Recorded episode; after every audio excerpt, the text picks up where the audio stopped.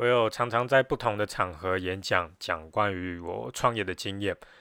那有一次，我有跟一个老板一起的演讲。那轮到他的时候，他有告诉大家说，只要跟随你的热情，努力的去做你热爱的事，那就会成功。这句话你听到有没有非常的熟悉？因为很多大企业老板的演讲也会讲到类似的内容，就是说，只要跟随自己的热情，就会赚到钱，不用去想太多。但是真的是这样吗？我说真的，那些只是单纯跟着自己热情，没有想太多就成功的人，那个叫做运气好，或者是说这个背后的细节他们省略了太多没有讲，就让人就觉得说，呃，那只要做自己喜欢的事，就会成功，这会让人误解。因为跟着热情要成功的话，需要有几个条件。那我跟你讲有哪几个？第一个就是你有热情的这个产业，它的市场规模是够大的。然后再来第二个，你有热情的这个产业或者是这个产品跟服务，你可以做得非常的好。然后第三个，你要懂行销，或是要有足够的钱来请那些懂行销的人帮忙。那我们先来看第一个，有热情的产业。那这个产业的本身市场规模要够大。当我们决定要做什么市场的时候，成功还是失败就已经决定了一半。这个市场的意思，它可以是指国家，或者是地点啊，或者是什么产业呀、什么定位，这些都是属于市场。有些国家它的人口太少，或者是这个国家它某方面的需求太少，那你有的产业在那里再怎么做。都做不大，地点也是一样的道理嘛。这个举这个例子会比较容易了解，像是你知道有一些地方，如果你在那边开了很高级的餐厅，那一定会死得很惨。譬如说你开在一个很偏僻，然后很乡下的地方的话，那会过得非常辛苦。那像是产业还有定位，这个就是指。有些族群，他们的人数太小太少了，那你对这些人来设计他们喜欢的产品，那永远就只会有一点点的人，他们有兴趣来买，业绩当然就很难的起来嘛。所以市场规模很小的话，不管你多会行销，也不管你的能力有多强，能够赚到的钱就是有限。就算你做到了龙头，你是最大的，你领到的薪水可能还比上班族还要低。所以，跟随热情的前提就是，你有兴趣的东西，就市场也有非常大的需求，那才有成功的机会。判断的方式其实很简单，就是看看你有热情的市场，这个市场的龙头他做到多少的营业额。有一些人他就写信跟我讲，他选的市场，他看这个市场的龙头已经经营了很久一段时间了，那他的每个月的营业额不到台币十万元。看到这种信的话，我心里都会叹一口气嘛，因为我很清楚的知道这个产业要去做的话，非非常的辛苦。当然，有一些产业它是刚起头，那因为刚起头的关系，龙头的营业额很低，没有错。可是大部分的情况是，这这个产业它的极限就只有这样。我看到那些跟随热情的成功的创业者。他们选择的市场规模都刚刚好很大。那万一你有热情的市场规模太小的话怎么办？你可以换别的市场嘛，因为毕竟正常的情况来讲，你的热情不会只有一种啊。你可以选你有热情，然后同时市场也大的那个来做。可是要是你真正非常热爱的东西，就只有那一种，那市场又很小。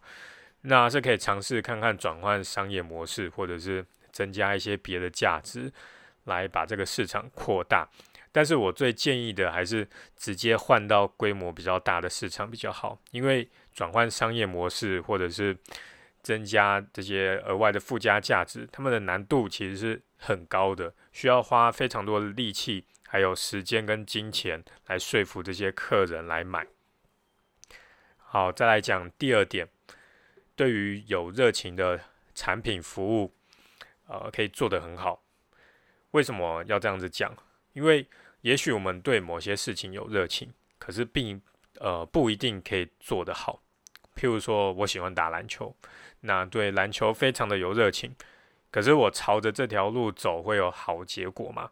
会赚到很多钱吗？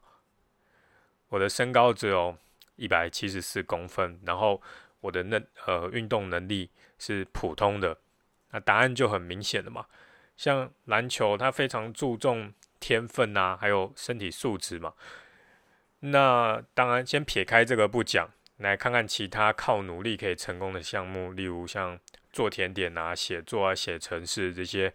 很多人他对这些事情是很有兴趣的，但是并不一定他可以做得好。做不好的话，呃，想要创业成功，那自然就是非常的难。做不好的原因有很多，最关键的原因有两个，一个是没有找会教的老师来教，然后第二个是没有用正确的方法来练习。没有找老师，最多人的理由就是想要省钱，然后想要直接看网络上免费的 YouTube 影片来学，但是这些资讯都是很零碎的，它没有系统，就。东边学一点，西边学一点，那非常没有效率。然后再加上你也不知道学的对不对嘛，因为你就只是看 YouTube 上面的影片，也没有老师可以跟你讲你做的对还是不对。要进步就会有困难。至于学习跟练习的正确的方式，也跟老师有关。只有很优秀的老师，他才有办法来教你说怎么样去训练才是最有效的。其中一个训练的方法。是不管在哪一个领域都是共通的，那就是把做不好的地方挑出来，不断重复的练。这是一段非常枯燥乏味的过程，可是它的进步可以是最快的。那我推荐你一本书，叫做《刻意练习》，它有非常深入的说明，来跟你讲怎么把一项技能学得和专家一样厉害。好，再来讲第三点，想要在有热情的地方。然后可以卖得很好，就是还需要自己知道怎么把东西卖出去，这个是当老板的基本功。不管产品再怎么好，没有人知道你的话，那是没有用的。不懂行销的人常常会这样讲，他会说：啊，只要产品够好，那就够了，不用宣传，客人都会一个一个来。在以前可能是这样子，所以在古时候以前就有一句话是这样讲嘛，他说：酒香不怕巷子深。意思就是，如果这个酒很好，产品很好，那就算在很偏僻的地方，他也不怕没有客人，因为这个酒香，也就是这个产品的口碑，它会散发出去，吸引到其他的人。问题是在现在的世界，竞争越来越激烈，等于是，就算你的酒在很深的巷子里面，它有香味飘出来，可是万一在这个巷口里面，它有好几摊在卖咸酥鸡的，在卖烤肉的。那客人当然连你的酒的味道再怎么香都闻不到嘛，因为被其他人的味道给盖住啊。那还有一个我们要认清一个事实，那就是许多竞争者他们的产品并不会比我们的差。那在品质差不多的情况下，如果对方有宣传，可是我们没有宣传的话，那结果当然就不一样。你在创业的时候会选择自己有兴趣、有热情的产业来做。这个当然是 OK 的，毕竟做不喜欢的事的话，谁会开心嘛？